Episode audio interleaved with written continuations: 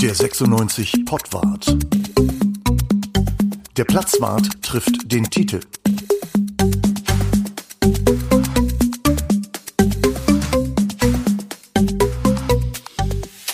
Hallo und herzlich willkommen zum Pottwart. Der HAZ Platzwart trifft den Tite. Es begrüßen euch Bruno, Tite und Uwe. Hallo. Hallo. Hallo zusammen. Das Spiel gegen Düsseldorf, äh, das 1 zu 1, ein Tor in der Nachspielzeit von einem, dem wir das ewige Talent nennen. Nicht nur wir, ne? Alle nennen ihn, er sich selbst glaube ich auch. Ne? Florent, Florent oder Florent, wie würdest du sagen, Tite? Flo. Flo, äh Gott, er nimmt die Abkürzung, Muslia, genau. Mit einem super Tor in den Knick in der, glaube 92 oder 93. Minute. Ähm, wir fragen uns, war es das wieder diese Saison? Legt er sich wieder hin und kommt nächste Saison mit so einem Tor wieder? Oder kann der das reproduzieren? Also, sehen wir in den nächsten Spielen wieder solche Tore von ihm? Jedes Spiel zwei davon, also ganz, ganz sicher. Nein, also äh, natürlich nicht. Ähm, Natürlich nicht. nein. Natürlich nicht. Nein, also es ist auch, es ist auch in Düsseldorf so gewesen, dass das Muslia bis zu diesem Treffer eigentlich auch nicht wirklich stattgefunden hat. Naja, er war auch, er war gar nicht auf dem Platz, muss man sagen. Also er war nicht, er wurde ja eingewechselt. Naja, nach der Einwechslung. Ach so, nach der jetzt. Einwechslung, okay. Äh, da, das, ähm, da, das ist bei ihm irgendwie so, der hat halt diesen einen Move, ne? Du Das- meinst das ist dieses, der, dieses rein, dieses rein, von außen, von links ra, äh, rein in die Mitte und dann ab. der Spiegel Der spiegelverkehrte Robben, ne? Genau, der spiegelbildliche Robben-Move, ja, genau. Nur mit weniger der, Toren, ne? Der Muslia-Move. Klingt sogar besser als Robben-Move, muss ich sagen. Und das ist, da- das ist wirklich das, was er am besten kann. Das ist seine Spezialität, hat er auch selber gesagt. Ähm, ähm, in, dem Fall, in dem Fall war es so, wenn es jetzt immer so einfach wäre, ähm, Zimmermann und Muslia haben dann ähm, übereinstimmend äh, äh, gesagt, dass ähm, Zimmermann vorher gesagt hat, so was für, für mich bei heute bei dir zählt, ist nur ein Tor. Und dann sagte Ähm, ganz nachher, mal- das hätte ich vielleicht ein paar Wochen vorher sagen sollen. Wollte ich gerade sagen, nicht nur ein paar Wochen vorher dem, sondern vielleicht mal allen Stürmern sagen, du zielt, alles ist egal, schieß ein Tor. Wahrscheinlich sagt das auch jedem und dann, wenn, wenn dann ein Tor passiert, dann kann man dann immer, immer sagen, okay, das habe ich ja vorher gesagt. Aber bei Muslia war es ganz offensichtlich jetzt mal so ganz besonders. Also ähm, der, der ist ein besonderer Spieler, muss man, muss man sagen. Der Äh, besonders unauffällig, meinst ist im Spiel besonders unauffällig und im Training besonders auffällig, was natürlich jetzt nicht viel hilft, jetzt so im äh, Ligatableau. du? Ja, Hilfe ist, wenn man ihm nicht sagte, dass es jetzt ein Pflichtspiel ist. Das würde auch helfen, glaube ich auch. Ich glaube, das würde ihn auch aufwecken. Ich meine, Zuschauer sind ja beim Training genauso viel da wie beim Spiel. Ne? Vielleicht würde helfen, wenn 96 äh, zur nächsten Saison einfach diese, diese gelben Säcke da irgendwie überziehen würde, die man im Training so hat, wenn man sich als Mannschaft kennzeichnen möchte. Dann würde er das Gefühl haben, das ist ein Trainingsspiel. Die, der hat immer eher Orange an, aber ja. Oder so, ja, Ja, ja. genau. Da also, also Muslia spielt ja, ist ja im Training immer in der B11, weil er halt nie spielt. Äh, und deswegen hat er immer Orange an. Und äh, kann man, kann man ja, kann man ja mal machen, kann man ja mal versuchen. Aber demoralisiert das nicht Orange? Ich meine, Naja, gelb ist noch viel schlimmer. Stell dir vor, du hast eine blaue Hose an, dann siehst du aber ganz alt aus in Hannover. Also nicht gut. Ähm, der Sonny Kittel, der hat ja abends, äh, hat er genau das gleiche Tor gemacht. Ne? Der hat sich das angeguckt von Oslia mittags und hat dann äh, für den HSV genau das gleiche Tor geschossen. Nicht ganz so schön, ne, ein bisschen strammer der Schuss, aber nicht so schön den Knick irgendwie, aber genau dieselbe Bewegung und äh, also stilbildend, der Muslia. Ja, muss man sagen. Also für die zweite Liga auf. Aber jeden sag Fall. mal, warum, wenn er nur diesen einen Move hat, warum kann der Abwehrspieler den nicht halten? Der weiß doch genau, was er tut. Ja, da der weiß wir- genau, was da- passiert. Da befinden wir uns in einer etwas hektischen Nachspielzeit. Da gab es äh, acht Wechsel oder neun Wechsel in der Zwischenzeit. Äh, geht das überhaupt? Weil Kann ich, äh, ich bin jetzt Bis nicht Marc von Bommel, bis aber, zehn aber können wir, ja. Doch. Doch. Dürfen wir das? Ja, äh, gut. Ähm, wie auch immer. Also das Spiel, das Spiel war durcheinander, das Spiel war wild. Und äh, da kommt der, der, also das kann man jetzt genau erklären, wenn man sich die Szene wirklich anschaut. Und ähm, das ist im Podcast kein Problem. also wir schauen uns die Szene jetzt nochmal an. Muslia hat den Ball am Fuß. Narei ist der ballnächste Spieler. Philipp Ochs zieht nach links raus und Narei folgt Ochs die ersten zwei Schritte. Und dann hat Muslia die Möglichkeit, den Ball nach innen zu ziehen und hat freie Bahn. Und das war eigentlich auch ein halbes Tor von Philipp Ochs, weil er den Narei weggezogen hat. Also das war wirklich, da, nee, ohne Mist. Das, äh, wer sich das nochmal anschauen mag, der kann sich das nochmal angucken. Das war, das war wirklich gut. Von Ochs auch gemacht. Man muss natürlich super umgesetzt, aber War auch doof von Narei, ne? das gehört Also- dazu, dass die Mitspieler mitdenken. Und der und die Düsseldorfer hatten diesen Move nicht auf dem Schirm irgendwie. Das- also wir auch nicht mehr, muss ich sagen. Also, Nee, ist schon so lange her gewesen. ja, das ist ne? lange her, ja. Das Tor ist ja jetzt in der Nachspielzeit gefallen und es war echt nicht das einzige. Äh, ich erinnere nur an Fürth gegen Frankfurt. Ne, da hieß es äh, zu Beginn der Nachspielzeit noch 0 zu, äh, 1 zu 0 für Frankfurt und dann kommt das 1 zu 1 in der Nachspielzeit und dann noch das 2 zu 1 für Frankfurt obendrauf. In Leverkusen ist das Tor spät gefallen und so weiter und so weiter. Also es fallen extrem viele Tore sehr, sehr spät. Ich glaube, die Freiburger haben den Anschlusstreffer, das war jetzt nur der Anschlusstreffer, gegen Bayern auch sehr spät gemacht. Äh, Zwei Tore von 96 gegen äh, im DFB-Pokal ja, gegen, gegen Düsseldorf. Genau. Ja. Also täuscht mich das oder ist das, ist das Zufall vielleicht, dass so viele Tore in der Nachspielzeit fallen oder hat das System in irgendeiner Form? Hat das Gar nicht. Begründung? Das hat, das hat natürlich eine Begründung, weil das Spiel, je länger es dauert und wenn es äh, äh, spitz auf Knopf steht, natürlich am Ende wild wird, wie ich gerade sagte. Ne? Also dann, dann versucht Düsseldorf das nur noch zu verteidigen und das kann halt auch nicht jeder und dann Narei kann auch nicht verteidigen und andere auch nicht dann in der Nachspielzeit. Die werden dann chaotisch, verlieren ihre, ihre Abstände zueinander und, und diese rationale Art und Weise, wie man Fußball denkt, die, die geht in der Nachspielzeit einfach verloren. Vielleicht Wenn man, man- führt, ja. wenn man führt, steht man hinten drin. Wenn man zurückliegt, gibt man halt noch ein bisschen mehr, äh, ein bisschen mehr Feuer als normalerweise. Und das ist eigentlich ein gutes Zeichen, muss ich jetzt auch sagen, bei Hannover 96, dass, dass es da, äh, da zum Schluss noch so, so viel, so viel, zumindest den Willen hat, es auszugleichen. Aber es wäre ja gegen Düsseldorf in der Nachspiel, nach, nach, Nachspielzeit ja fast noch, hätte fast noch einen Elfmeter gegeben, dass Ja. 96 noch anfängt zu schwimmen, Ja. Weil, äh, Ja, aber gut, in- ganz im Ernst, das, das, das willst du zum Elfmeter machen da? Dieses, Ich will das nicht da- zum Elfmeter machen, aber es war ein Handspiel. Also das, das wurde in Er anderen, dreht, das war ein Schuss aus vier Metern, er dreht mit dem Rücken rein. Ne? aber, aber es wurde in anderen Spielen auch schon gepfiffen, das Ja, weißt du auch. Also wie das kommt war auch man, Schwachsinn, Wie kommt Pfeifen. man dann, aber wie kommt man in so eine Situation überhaupt erst rein? Dann guckt man, dass der Ball außerhalb des Strafraums ist und dann ist gut. Also das dann sachlich runterzuspielen, äh, ist in der Nachspielzeit dann auch schwierig. Die Emotionen überwiegen dann halt äh, die, ähm, die Ratio, wie spiele ich jetzt wirklich vernünftig Fußball? So, die, die vorherigen 80, 85 Minuten. Vielleicht wird die Ratio beim Fußball sowieso deutlich überschätzt. Was wir vorhin dann auch schon mal irgendwie mal besprochen haben, so, ne, von wegen, lass mal spielen, ne, vertrau auf die Spieler und deren Intuition, ist vielleicht gar nicht mal so schlecht beim Fußball. Ja, auf die Spieler, auf Spieler zu vertrauen ist erstmal schwierig, finde ich, weil die sich tendenziell eher, jeder überschätzt sich so ein bisschen oder schätzt sich irgendwie anders ein, als es, äh, als der Trainer das sieht sowieso und dass es die Realität ist auch und dass die Fans es sehen auch.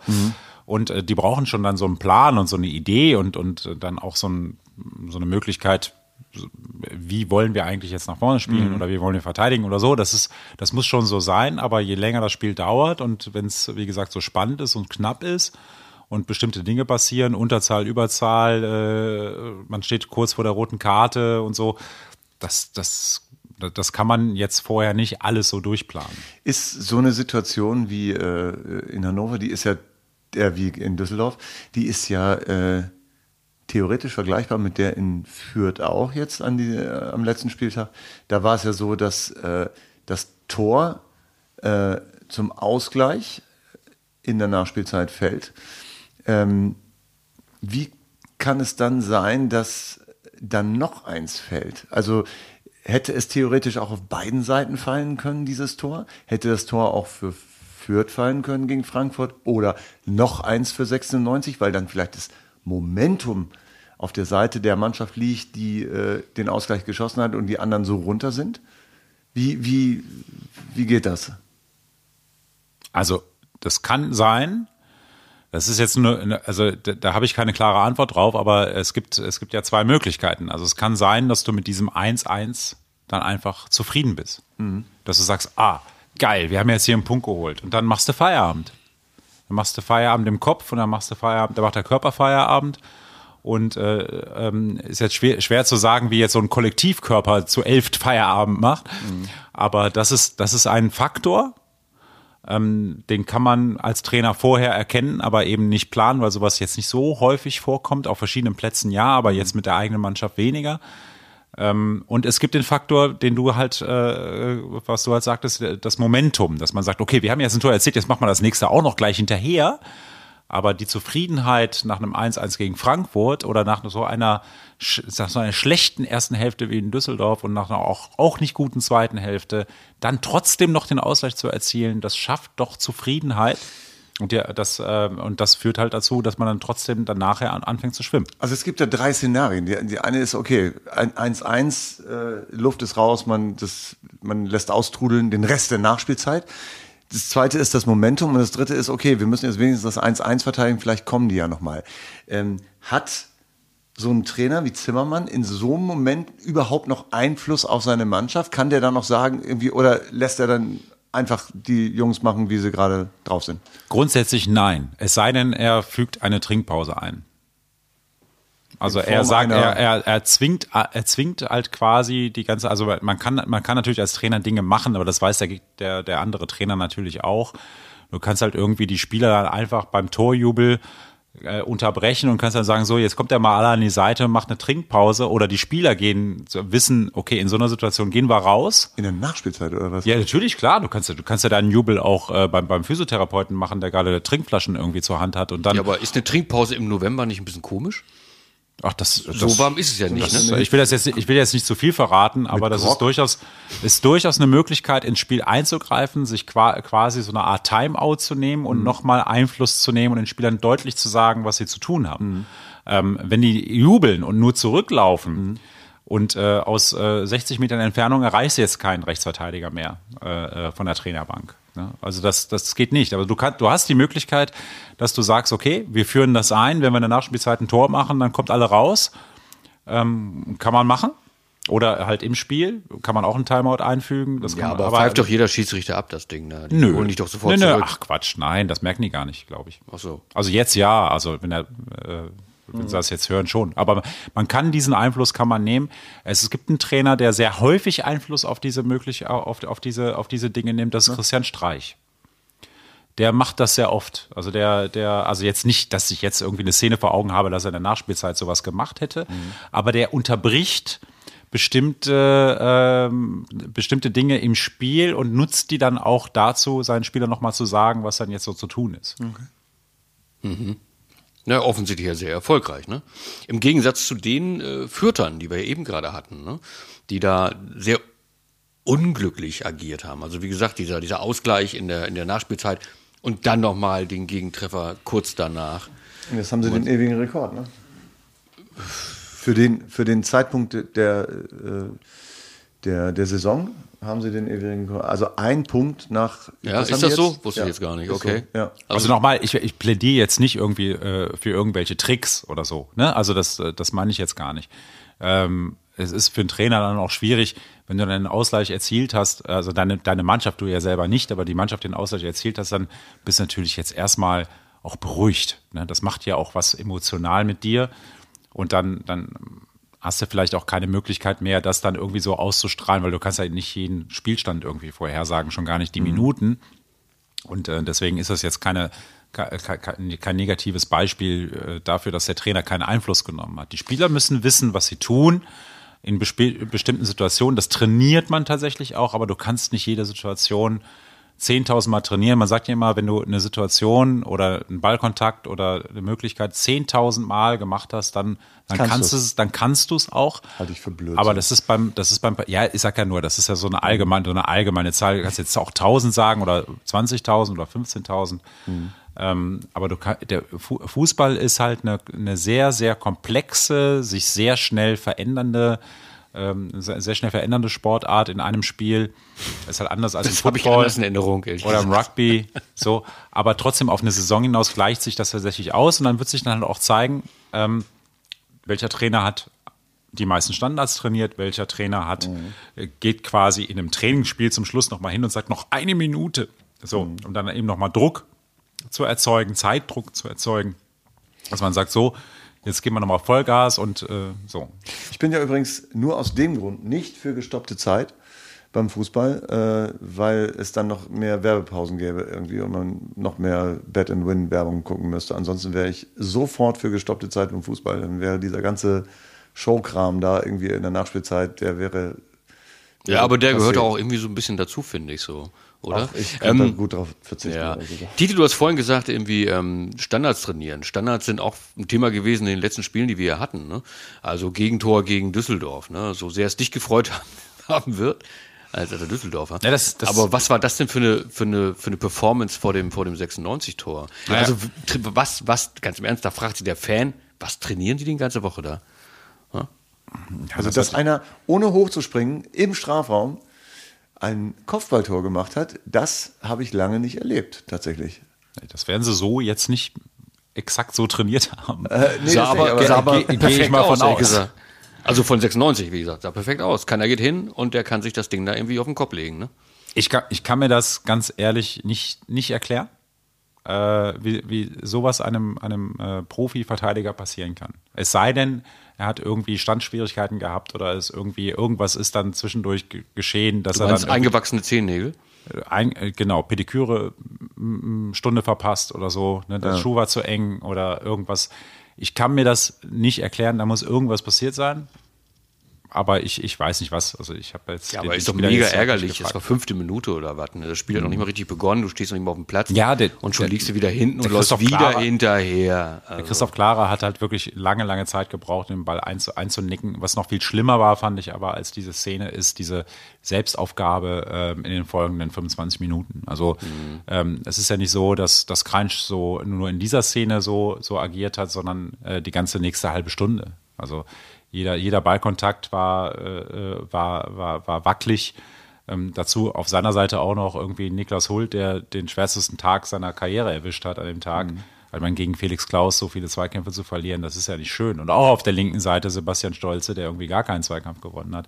Das war insgesamt ganz schlimm. Aber Luca, Luca Kranj in der Situation, und das ist ja nicht das erste Mal, dass er in so einer, so einer Situation äh, orientierungslos ist. Wir erinnern uns an das Eigentor gegen Darmstadt. Hat er noch gesagt, na ja, äh, kann, halt irgendwie passieren, aber das hat auch was mit Vororientierung zu tun, mit wo befinde ich mich auf dem Platz, wo ist mein Mitspieler, wo ist mein Gegenspieler.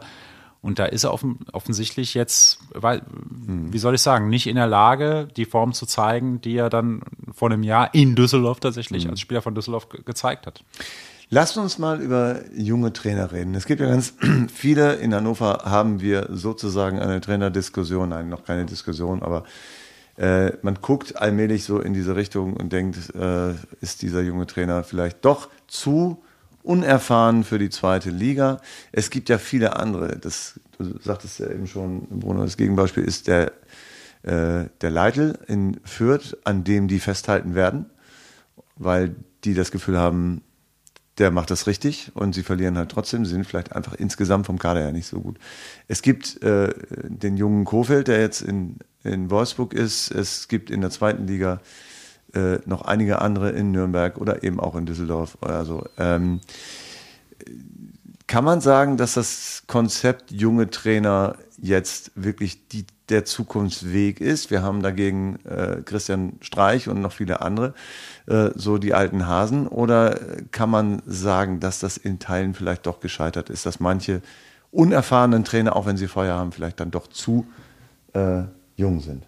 Also ich finde erstmal, dass die Situation in Fürth eine ganz spezielle ist. Die gehen in die erste Liga mit dem, mit dem Wissen, dass sie dort nicht überleben werden. Die kommen also wieder runter. Das heißt, für die geht es einfach nur um, ich will nicht sagen Schadensbegrenzung, aber es geht darum, dort vernünftige Spiele abzuliefern, so viele Punkte zu holen, wie es irgendwie möglich ist. Das werden nicht viele sein, auch am Ende der Saison.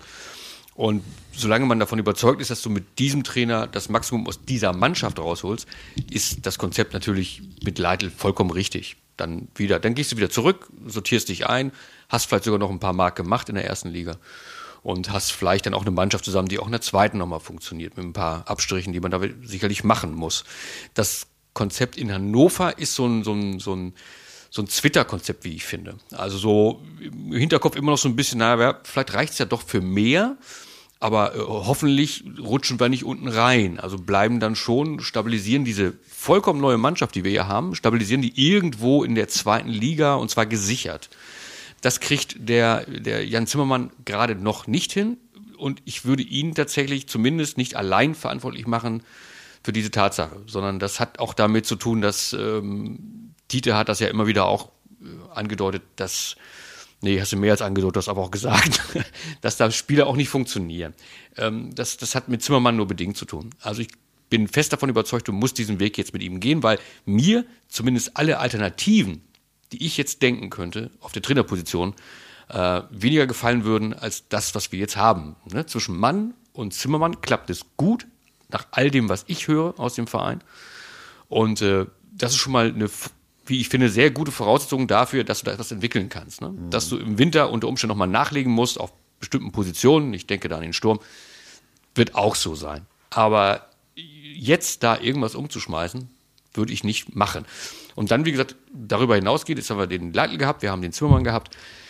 Ähm, Kofeld wegen in, in Wolfsburg finde ich übrigens extrem spannend gerade, was da mhm. passiert, weil die mhm. natürlich eine hochveranlagte Mannschaft haben äh, mit, mit Stars, mit echt geilen Kickern, um jetzt zu gucken, wie der Kofeld als junger Trainer da reinkommt.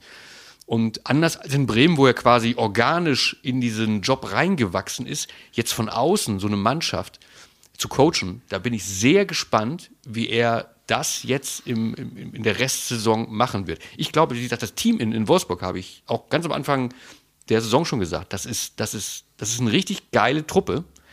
Äh, wenn du die richtig zusammenschraubst und richtig anfasst, äh, sind die für ganz oben gut. Irgendwo unter den ersten vier. Ähm, und da bin ich sehr gespannt. Titel, Ole Werner, äh, sieht man den jetzt demnächst einfach in der ersten Liga wieder? Oder geht der irgendwie in Australien äh, Schildkröten tauchen? Nein, also, also weder, weder noch, glaube ich. Also ich glaube, Ole Werners Job, der nächste Job von Ole Werner wird in der zweiten Liga sein. Ja? Bei einem Club, der aufstiegsambitioniert ist. Und das ist ja auch sein. Düsseldorf? Sein das, ja. Ja, ja ich, ist nicht, komm, ist nicht unrealistisch, oder? Ich, ich lehne mich mal auf dem Fenster, ja, würde ich sogar begrüßen. Aber, aber okay. so. Also der, der hat halt schon gezeigt, was er kann. Hm. Auch so ein Junger, ne? Ist ja auch so ein. Ja, er war ein Junger. Er hat, er hat Holstein Kiel äh, auf Platz 3 geführt. Ja. Also das muss, muss man ja auch sagen, von einem Abstiegskampf äh, nach oben geführt. Ja. Und ähm, es gab, es gab in, in Kiel, das, das, das weiß ich, es gab in Kiel, er hat halt nicht aufgehört, weil, weil er 0-3 gegen Hannover 96 äh, verloren hat. Das mhm. war jetzt nochmal so ein Anlass, wo man sagen könnte, mhm. okay, das passt jetzt gerade. Der hat sich halt äh, mit dem äh, mit dem Manager nicht verstanden. Mhm. So und da gab's da gab's halt, die haben Holtby geholt, die haben Fiete Arp geholt. Das war jetzt nicht so Kiel-like. Ne? Mhm. Also haben wir mal gesagt, so in Kiel zu arbeiten, wie geil ist das denn? Die sind da irgendwie ganz alleine, haben keine Stars und da kann man was entwickeln und so weiter. Ja. Und dann, dann holt man sich ähm, solche Spieler, von denen man, bei denen man wirklich ahnen konnte, dass sie jetzt nicht sofort äh, durchstarten und einschlagen. Mhm. So. Und da hatte er Probleme mit, mit dem wieder, wieder mit umgegangen, mit der Kaderplanung umge umgegangen wurde und dann hat er halt seine Konsequenzen gezogen. Also ja. so, so beurteile ich das, nach dem, was ich gehört habe da vor Ort. Also es, ganz kurz mal, ist wirklich so, er hat selbst die Entscheidung getroffen. Ganz alleine, ja. er hat die ganz alleine getroffen. Okay. Ähm, das ist, ähm, wenn das 0-3 gegen, gegen 96 noch dazukommt, ähm, dann, dann war das für ihn dann auch der Anlass. Also er hat nach der Pressekonferenz, habe ich ihn ja gesehen und dann, dann äh, saß, war er auch, da war er noch ganz normal, hat über die Mannschaft gesprochen und was noch in Zukunft kommt und so. War jetzt nicht abzusehen, dass er das, dass er das macht. Ich war sehr überrascht. Aber nach dem, was ich nachher gehört habe, die Probleme da im, im, im Club, mhm. kann ich das total nachvollziehen, weil weil du, du musst halt als Profitrainer, du hast halt keine andere Chance. Also du bist ja alleine, du musst alles aus Überzeugung machen, alles, was du, was du was du irgendwie, wo du, wenn du deine Linie verlässt, dann, dann hast, hast du auch wirklich, da bist du verlassen. Mhm. Ne? Und äh, du musst es durchziehen. Und wenn das nicht, wenn dies, dieser Club dann nicht mehr zu deiner Linie passt, dann muss man sich halt eben trennen. Dieser Trend der jungen Wilden, äh, gerade bei Ole Werner hat man ja gesagt, äh, Kiel ist wirklich eine Trainermannschaft. Also die äh, funktioniert vor allen Dingen deshalb, weil der Trainer die so dermaßen äh, anspricht irgendwie, weil die genau verstehen, was der will. Äh, ist es tatsächlich so eine, so eine Phase jetzt gerade, jetzt auch Nagelsmann zum Beispiel, solche Leute, äh, wo man denkt, diese Jungen haben einfach einen anderen Zugang mittlerweile zu diesen modernen Spielern oder kann das so einer wie Streich vielleicht dann am Ende doch besser, weil er eben auch eine Vaterfigur darstellt, bei Spielern, die ja sehr früh schon in irgendwelchen Internaten gewesen sind, in der Stadt, die vielleicht gar nicht ihre ist, und dann so in diesen Profifußball reingezogen werden und dann kommt so einer wie Streich vielleicht genau richtig. Wie siehst du das? Also bei Christian Streich äh, ist, ist es so, dass Freiburg ja fast je, jedes Jahr eigentlich eine neue Mannschaft hat. Mhm. Also weil die Besten gehen irgendwo hin und so weiter. Einige gehen auch zurück, kommen auch zurück zu Papa. Wird auch tatsächlich so gesagt. Mhm. Das war bei, bei Grifo so. Der war ja Thema bei 96. 96 wollte ihn unbedingt haben. Und dann äh, standen wir in Marbella, das weiß ich noch. Mhm. Schönes Wetter übrigens im Winter auch auf Marbella, mhm. äh, in Marbella, so ist ja keine Insel. Ja, doch eine Luxusinsel, aber egal. Ähm, Luxusspieler Grifo kommt nicht, sagt Held, der geht zurück zu Papa. Mhm. So, jetzt spielt er in Freiburg, spielt gut. Also meistens zumindest, auch nicht immer, muss man, muss man sagen. Ähnlich nee, wie der spielt schon, spielt schon guten Ball. Ja, spielt schon guten Ball. Der war in Gladbach auch gut, aber auch nicht immer. Und äh, es gibt aber auch Spieler, die, die, äh, die flüchten vor, vor Streich. Es ist dann immer so eine, so eine, so, so eine, so eine, so eine persönliche Geschichte. Mhm. Es gibt Leute, die, die, die sehen ihn als Förderer, die wollen unbedingt zu ihm zurück und es gibt mhm. Leute, die, die sagen nie, nie Der Typ ist vollkommen wieder. irre wahrscheinlich dann, ne? In der ja, ja, ja, und das, das, das wird, das wird in jedem anderen Club auch so. Das wird bei Nagelsmann auch so sein. Bei mhm. Zimmermann wird es genauso sein und genauso bei Ole Werner. Mhm. Also, der, äh, Trainer sind immer, ist immer eine Typfrage für jeden einzelnen Spieler. Und du kannst es ja nie, keinem Spieler recht machen. Ja, aber bist das, du als Spieler nicht. Das Entscheidende, das ja, Entscheidende okay. ist, dass du eben den Großteil des Kaders, den du hast, aus zufriedenen, unzufriedenen, aus Ersatzspielern und Stammspielern, dass du mhm. die zusammenhältst. Und wenn du dieses, wenn du das schaffst jedes Jahr und sei es darum, dass, du, äh, dass du jedes Jahr deinen Kader tauschst, oder sei es darum, dass du einfach äh, überzeugend bist. Also ich halte Julian Nagelsmann für ein Genie, ich für ein Trainergenie. Äh, eine Ausnahmefigur, ob der jung oder alt ist, das ist dann egal. Ich halte ihn wirklich für genial. Mhm. Ähm, aber nicht jeder ist so. Weil, ganz kurz nochmal, damit klar wird, warum du ihn für genial hältst? Mm, weil der, weil der, ähm, naja, der hat, der hat so viel aufgesaugt in, in seinen jungen Jahren und hat sich ähm, rund um die Uhr mit, also äh, rund um die Uhr mit Fußball so beschäftigt, dass er Maßstäbe setzen wird. Also äh, er hat ja schon Maßstäbe gesetzt, er wird weitere Maßstäbe setzen weil er, und das gehört ja auch zum, zum Genius dazu, dass man eben auf Schlaf verzichtet, auf Freizeit verzichtet, auf alles verzichtet und den ganzen den Tag und Nacht nur über Fußball nachdenkt. Also es ist so, äh, du, du könntest mit ihm nicht Kaffee, Bier, sonst irgendwie was trinken, ohne dass er irgendwas mit Fußball damit verbindet. also mein, mir machen solche Leute eher Angst, mir tatsächlich. Auch. Weil ähm, das mag ja sein, dass er so, so ein Genius tatsächlich in sich trägt was den Fußball angeht. Aber äh, wenn sich jemand nur mit einem Thema beschäftigt und sich nur darauf kapriziert, finde ich, also mir macht das ehrlicherweise mehr Angst, als dass es mich fasziniert. Ja. Ja, das, mag, ja, aus, das mag ja so sein, aber er war, er, war, er war, nicht unerfolgreich damit. Nein, das, nein, äh, nein, natürlich ganz im Gegenteil. Und ich glaube auch, dass du, ich glaube auch, dass zumindest was den Erfolg angeht, vollkommen recht hast. Natürlich wird er mit dem FC Bayern München Erfolg haben, aber das hätten der Uwe und ich ja auch. Also wenn wir da Trainer wären als Duo quasi, so als Doppelspitze. Uwe guckt gerade skeptisch. Ja. Uwe guckt nee, nee, skeptisch. also ich, ich glaube, ich, ich würde dann, ich würd dann ich würd das den, mentale Ding übernehmen und du würdest auf dem Platz stehen, ne? Ich, nein, ich würde ich würd das, ich würd das mit der Mannschaft machen, die Aufstellung. Ich würde den Lewandowski vorne in den Sturm reinstellen. Mhm. Ne? Ähm, ich glaube, Neuer im Tor wäre so ein Du Hasardeur. Ja, ja, ich würde dann so gucken, äh, Sühle hinten in, in Innenverteidigung und so. Ja. Ne? Also ich hätte da so ein paar Ideen. Also ich, ich würde das anders machen. Ich, ich würde nicht, nee, ich würde einfach ich würde einfach Jean-Marie Pfaff wieder ins Tor stellen.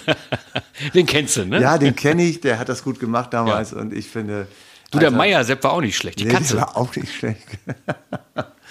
genau. Ja, nee, äh, und äh, wie, hieß der, wie hieß dieser, hatten die nicht mal so einen kleinen Italiener? Also nicht Immobile über Dortmund, da hatten die äh, Bayern hatten auch mal so einen kleinen Italiener. Luca Toni, der war aber nicht klein. Nee, so einen kleinen, der krachen gescheitert ist. Ich weiß nicht mehr, wer das war. Äh, scheißegal. War der im Tor? Nee, der war Das würde Scheitern erklären. Nein, das war im Sturm, glaube ich. Ich, also, so, so ein kleiner, nee, ich, das war kein Italiener, war ein Franzose. Jean Papa. Papin. Jean Papa. Papin. Jean Papa. Jean Papa. Ja, genau, Jean Papa. Genau. Ja, Jean Papa. Jean Papa? Ja, Jean Papa. Jean Papa. Oh Gott, oh Gott, oh Gott. Genau, der war das. Jean Papa. Genau. Papin. Den würde ich aufstellen. Ja, den würdest du aufstellen. Der, der kriegt eine Chance von mir. Der wiegt heute wahrscheinlich 120 Kilo und weiß ich nicht. War damals schon so ein Typ wie Mario Götze, fand ich. Also so, Ja. so der erste falsche Neuner. So.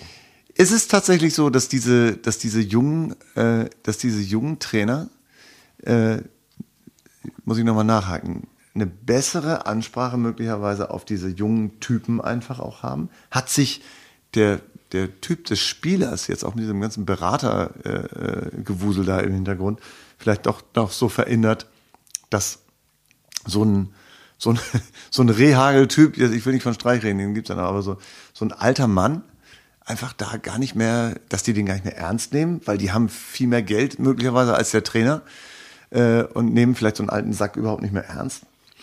Ich finde sogar, also es gab irgendwann mal so einen Punkt, ich weiß gar nicht, wann der genau war, äh, wo tatsächlich dieses, dieses, dieses Trainerkarussell, von dem wir immer gesprochen haben, also Trainer hier, Trainer da und dann wurde es ne, ausgewechselt und kam es dann wieder rein. Und irgendwann, weiß ich nicht, so zehn Jahre her, äh, fing, fing Bundesliga, zweite Bundesliga, fing die Profimannschaften an, sich ihre Trainer für die erste Mannschaft aus dem eigenen aus dem eigenen Verein zu holen. Ja. Und das war nicht unerfolgreich. Es war zumindest offensichtlich, es ist, es ist genauso erfolgreich, ne?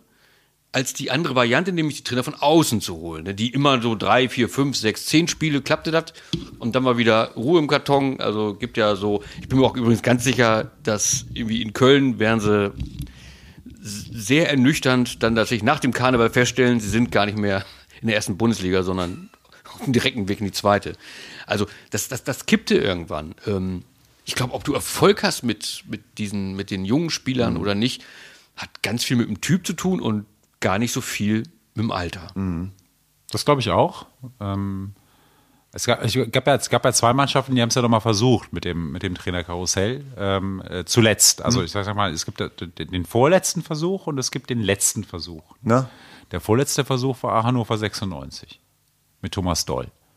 Ja, oh ja, stimmt. da haben wir, da haben wir vor, im Vorgespräch drüber gesprochen, über Thomas Doll, wo wir uns gefragt haben, warum hat der sich das angetan? Also er wollte noch mal Ja, warum hat sich Bühne- 96 das angetan? Jetzt mal ganz, das sehe ich mal ganz andersrum. Also, also, also Thomas Doll in allen Ehren, aber, aber äh, der hat natürlich äh, ein, ein Lebenswerk, das, naja, hat ein Lebenswerk. Und, und dann kam er zu Hannover 96 und man hat in, in der Trainingsarbeit gesehen, nach dem, was, man- was man vorher gesehen hatte, bei André Breitenreiter und bei, bei Mirko Slomka und bei, äh, wer war denn eigentlich dazwischen? Korkut. Äh, und bei Daniel Stendel und bei, bei, bei Taifun Korkut.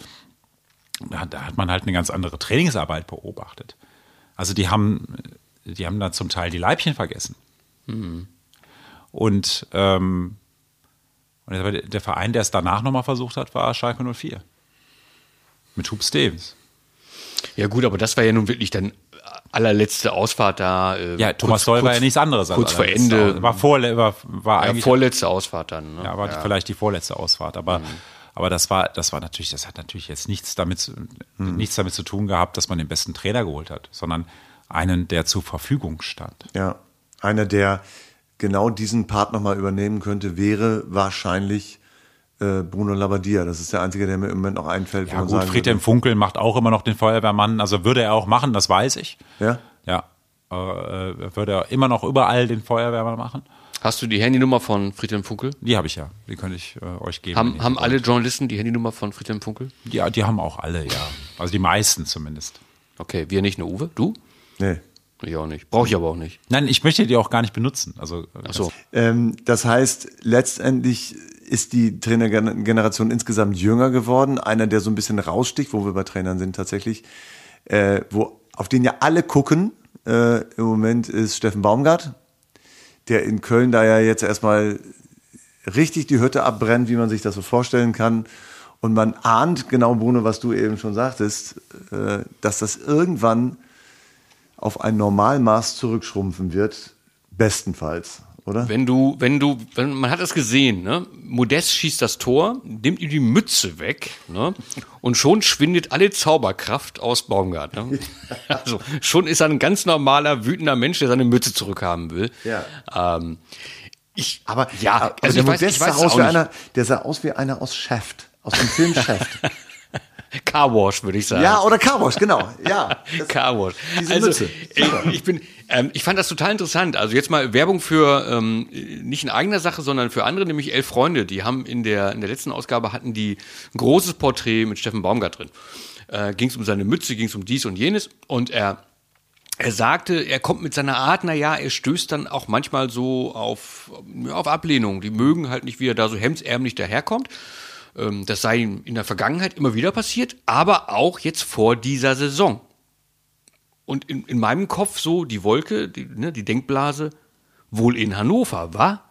War das so, Tite?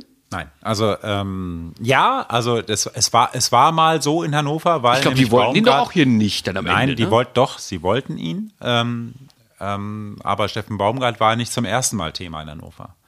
Und beim ersten Mal war diese Hemdsärmlichkeit und dieser, wie soll ich sagen, dieser diese eine Dimension, wie man Fußball spielt, was ja nicht schlimm ist, nach vorne Fußball spielen, ähm, Attacke und so weiter. Wenn finde du- ich ja auch wenn du die. Mannschaft dazu hast, Finde ich ne? super. Einfach Attacke, Chaos verursachen beim Gegner und so, finde ich total genial. Du, wenn ich jetzt Ajax Amsterdam trainieren würde, würde ich auch Chaos spielen, ne? Ja, der Amsterdam-Trainer spielt jetzt nicht so Chaos. Ach, komm, aber, auf. aber ähm, ja, aber egal. Aber Ba- Baumgart stand für, ein, für eine, einen Fußballstil und der stand für Hemdsärmlichkeit. Und deswegen haben sie ihn nicht genommen. Mhm. Irgendwann mal. Sagen wir mal, vor drei Jahren jetzt. Aber, aber äh, Baumgart war der Wunschkandidat im Sommer. Und ähm, ja. Und wir wissen, wer dazwischen gekommen ist. Tja. Also welcher Verein, meine ich jetzt nicht. Ja, Fan. natürlich. Aber was du sagst, ist, ich kann mir das gut vorstellen, ne? dass Baumgart irgendwie schön in Großburg-Wedel in die Geschäftsstelle kommt, ne? kurze Hose, barfuß, Hemd so bis zum vorletzten Knopf offen, Genau. Mütze auf. Hält sich das linke Nasenloch zu und aus dem rechten kommt's raus. Ne? Da ist dann nicht jeder Verein sofort sagt, das ist unser neuer Trainer hier, ne? Also, Nein, aber sein. alle haben ja gesagt, Baumgart, oh, geile Idee. So, ne, also das wär- das wäre super. Der würde das hier emotionalisieren und so. Ja. Viele haben das ja schon verglichen, ja, wie, wie Daniel Stennel damals, wobei der ja jetzt nicht so ein, äh, Der ist abgestiegen, ne? Nichtsdestotrotz, ja. der ist, äh, was, jetzt persönlich meinst du jetzt? Oder? Nee, mit der Mannschaft dann auch. Ja, ja, ja, ja, äh. Wäre auch fast wieder aufgestiegen, natürlich. Ja gut, aber, aber jetzt erinnern wir uns, also Da- Daniel Stendel hat, hat Hannover wieder aufgeweckt. Also der hat, äh, Hannover war im Schlaflabor, aber komplett. Nach Womit Thomas wir in der Schaaf. letzten Sendung wären. Also Thomas Schlaflabor, Schaaf war ja, ja. eigentlich das Thomas Schlaflabor. Das Thomas Schlaflaber, oh, wie schön. Ja, hätten wir das damals schon gewusst, ne? Ja. Und da noch einen draus machen können. Ja, das ist, das ist Aber es stimmt natürlich, du hast vollkommen recht. Also Thomas, womit du wieder bei etwas älteren, gesetzten, erfahrenen Trainern bist, die mit, mit glaube ich, mit ihrem alten Baukasten, Trainerbaukasten äh, in so, einen, in so einen Verein reinkommen und, und, und zu wenig gucken, was brauchen die eigentlich, oder? Du kriegst mit dem Baukasten sowieso gar nichts mehr hin. Also ja, aber es bei, ist bei, egal. Bei in Schaf hatte man doch schon den Eindruck, der kommt im Baukasten hier anmarschiert, oder? Nee, vorher nicht. Soll, also er kam an und alle haben gedacht, okay, der will noch mal was. Der will noch mal was erreichen und der hat das dann auch irgendwie emotional dann auch so rübergebracht, muss ich sagen. Ich habe lange mit ihm beim Tee, also er hat Tee getrunken. Was habe ich eigentlich getrunken? Wahrscheinlich Cappuccino wie immer. Und ähm, er hat mir erklärt, wie er Fußball spielen will. Er hat mir erklärt, wie seine Art ist und, und ich fand ihn auch überzeugend. Ich fand ihn wirklich sehr überzeugend. Das Doofe ist, du dass, ich, das. dass ich nicht so gut Fußball spielen kann wie die, also was heißt so gut, aber ich, ich äh, habe jetzt nicht so ein Talent wie die da, die da spielen und die haben es nicht verstanden. Mhm. Und das ist dann der Unterschied. Ich bin altersmäßig von Schaf jetzt weniger weit entfernt als die Spieler, die auf dem Platz standen. Und er hat vor allem auch Ideen gehabt, da muss man nachher auch sagen. Und das war in der Vorbereitung, was ich gerade erzähle, als ich mit ihm gesprochen habe. Und Das war in der Ideen Türkei, gehabt. in, in einer In Belek war das. Das war in Billig, ne? Das, war- war das Hotel Atlantis, ne? Das ist in? Belek gewesen, da ist so ein Spieler wie Marius Wolf gekommen, von dem man dachte, "Hä, was will der denn jetzt mit dem da? Ähm, ja gut, war damals so. Andere Zeiten, ne? Ja, aus dem ist ja auch Wolf nichts geworden. 96, ja. Nein, der, das, der, der spielt ja heute gar nicht mehr. Spielt er noch? Ja, Geht so, ne? bei einem anderen Verein. Ja. ja. Aber, naja, aber auf jeden Fall, der war überzeugend, aber bei der Mannschaft nicht. Nee, irgendwie nicht. Der, in Hannover äh, haben sie ja jetzt bei diesem neuen Verwaltungsbau am Schützenplatz, Bruno, da haben sie Rohrpost eingeführt. Das wäre was für Thomas Schaf gewesen, oder? Rohrpost? Ja. Du meinst so End zu Endverschlüsselung irgendwie etwas Best oder Ja. was? Ja, Rohrpost. Ja, das stimmt. 18 Millionen hat das Ding gekostet, das Gebäude, und da hat man jetzt Rohrpost eingeführt. ähm, ich habe mir sagen lassen, der Bund der Steuerzahler beobachtet das ganz genau, was da jetzt gerade passiert. Also, die sind da am gucken. Aber ich dachte, Ja, also Retro ist nicht, ist nicht immer gut, Nee. äh, muss aber auch nicht immer schlecht sein. Es kommt halt einfach darauf an, wie du gesagt hast, Titel. Hast du die Leute, mit denen du das besprechen kannst, die dich verstehen, die das umsetzen können? Am Ende ist Fußball doch ein reines Glücksspiel, oder? Also auch was personell einfach die Besetzung da angeht. Du musst als Trainer einschätzen können, ist deine, und das ist schwierig, weil du, weil du in einer Woche, Glücksspiel. du siehst ja nur, du siehst du, ja nur, wie man im Schlaflabor sagt, Bet and Win, ne? oder? Ja. Ja, du siehst ja in der Woche nur die, das Einschläfernde, die Mannschaft spielt gegen sich selbst. Das, das, das, oder mit sich selbst. Ja, aber sie spielt ja auch in selbst. Pflichtspielen gegen sich selbst.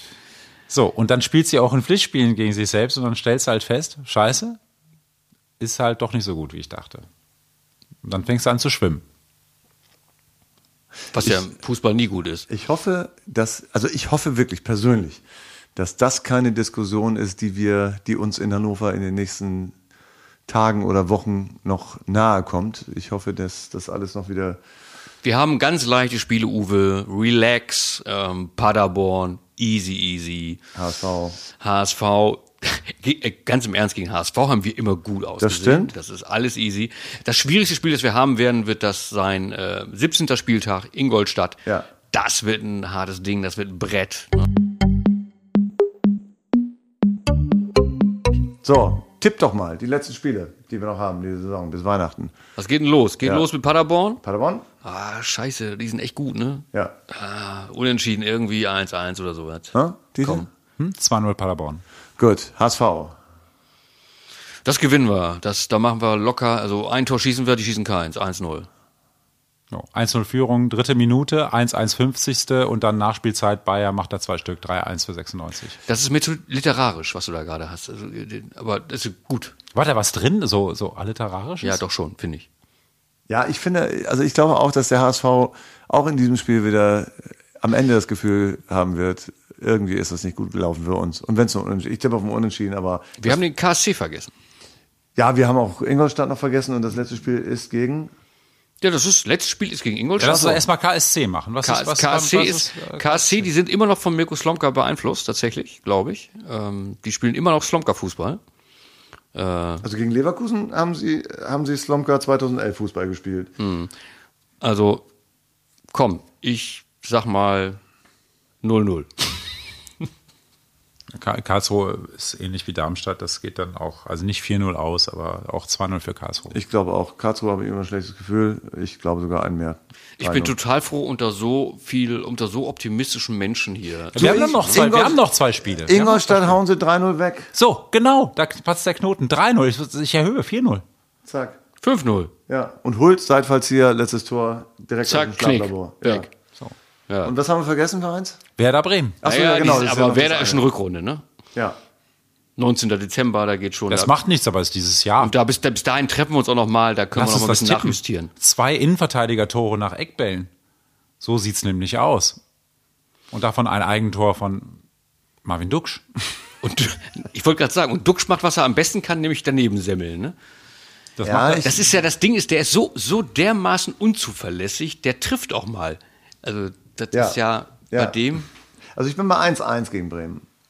dabei, obwohl es ja doof dabei zu sein, 2-2. Also ich habe jetzt, äh, nee, das ist, ein, das ist ein deutlicher Sieg, also, also sagen wir mal ein, drei- so ein 3-1 für 96. Gegen Bremen? Damit, ja, gegen Bremen. Ja, die Motivation wäre da. Und damit hätte ich jetzt, und damit hätte ich jetzt neun Punkte für 96 getippt bis zur äh, bis Silvester. Und das wäre nicht wenig. Ich glaube, ich war, ich war jetzt bei 5. Und du nennst uns pessimistisch. Nee, nee, das war ich. Das war ich. Ja. Ja. Doch, doch. Achso, ach so, du hast das ja, Bruder, Ja, Entschuldigung. nee, ich bin, ich bin da im Moment nicht allzu optimistisch, was das anbetrifft. Wer soll die Tore schießen? Vielleicht kn- Platz beim Hinterseher irgendwann noch der Knoten, aber ich sehe das noch nicht. Ja, im Rücken. Ja, der Rücken, genau. Hm. Wer macht das nächste Tor für 96? Kerk, wie immer. Nee, Paderborn hatte ich ja kein, kein Tor äh, prognostiziert. Und also, danach? Also danach. Wer, wer ist danach? Karlsruhe? Ja. Hatte ich auch kein Tor prognostiziert. Super. Okay, Ingolstadt. okay. Hamburger SV. Hamburger SV. Hinterseher, natürlich. Also Ja. gegen HSV. Gegen die alten. Schwer motiviert, ne? Ja. ja. Ich, hoffe, ich hoffe tatsächlich, und das, das meine ich wirklich ernst, ich hoffe, Jens Zimmermann ist bis dahin noch Trainer. Das, das, das meine ich wirklich ernst. Ich hoffe das auch. Ja, ich hoffe das auch und ich hoffe auch, dass jemand in Großburg-Wedel die Füße mal ganz, ganz still hält. Apropos Großburg-Wedel. Wir haben einen Platzwart der beschäftigt sich unter anderem auch mit Großburg-Wedel, als die Zeiten noch irgendwie anders waren. Hannover 96 hat 0 zu 1 gegen den Hamburger SV verloren. Viele sagen, das ist ein Problem. Aber ist es das wirklich? Wenn der FC Bayern 1 zu 3 gegen eine kreisrussische Werkself mit dem Namen Badisau Automobil und Traktor Elektronik Borisov verliert. Das ist ein Problem. Oder wenn Matthias Sammer neben dir auf der Trainerbank sitzt und ständig Borisov macht. Obwohl du schon im Normalzustand eine Glühbirne hast. Das ist ein Problem. Oder wenn du Gräuter Fürth bist und dir schon in deiner ersten Bundesliga-Saison zugetraut wird, die ehedem unantastbaren Rekorde von Tasmania Berlin zu pulverisieren. Das ist ein Problem. Oder wenn du Michael Ballack bist und zurücktreten musst, weil sie dich selbst in Australien nicht mehr wollen. Oder wenn du in Wolfsburg nach einem Waldlauf Wasser trinken willst, das Felix Magath gerade in den Gully gießt. Das ist ein Problem. Aber 0 zu 1 am sechsten Spieltag beim kleinen HSV, das ist kein Problem. Das ist eine Geste.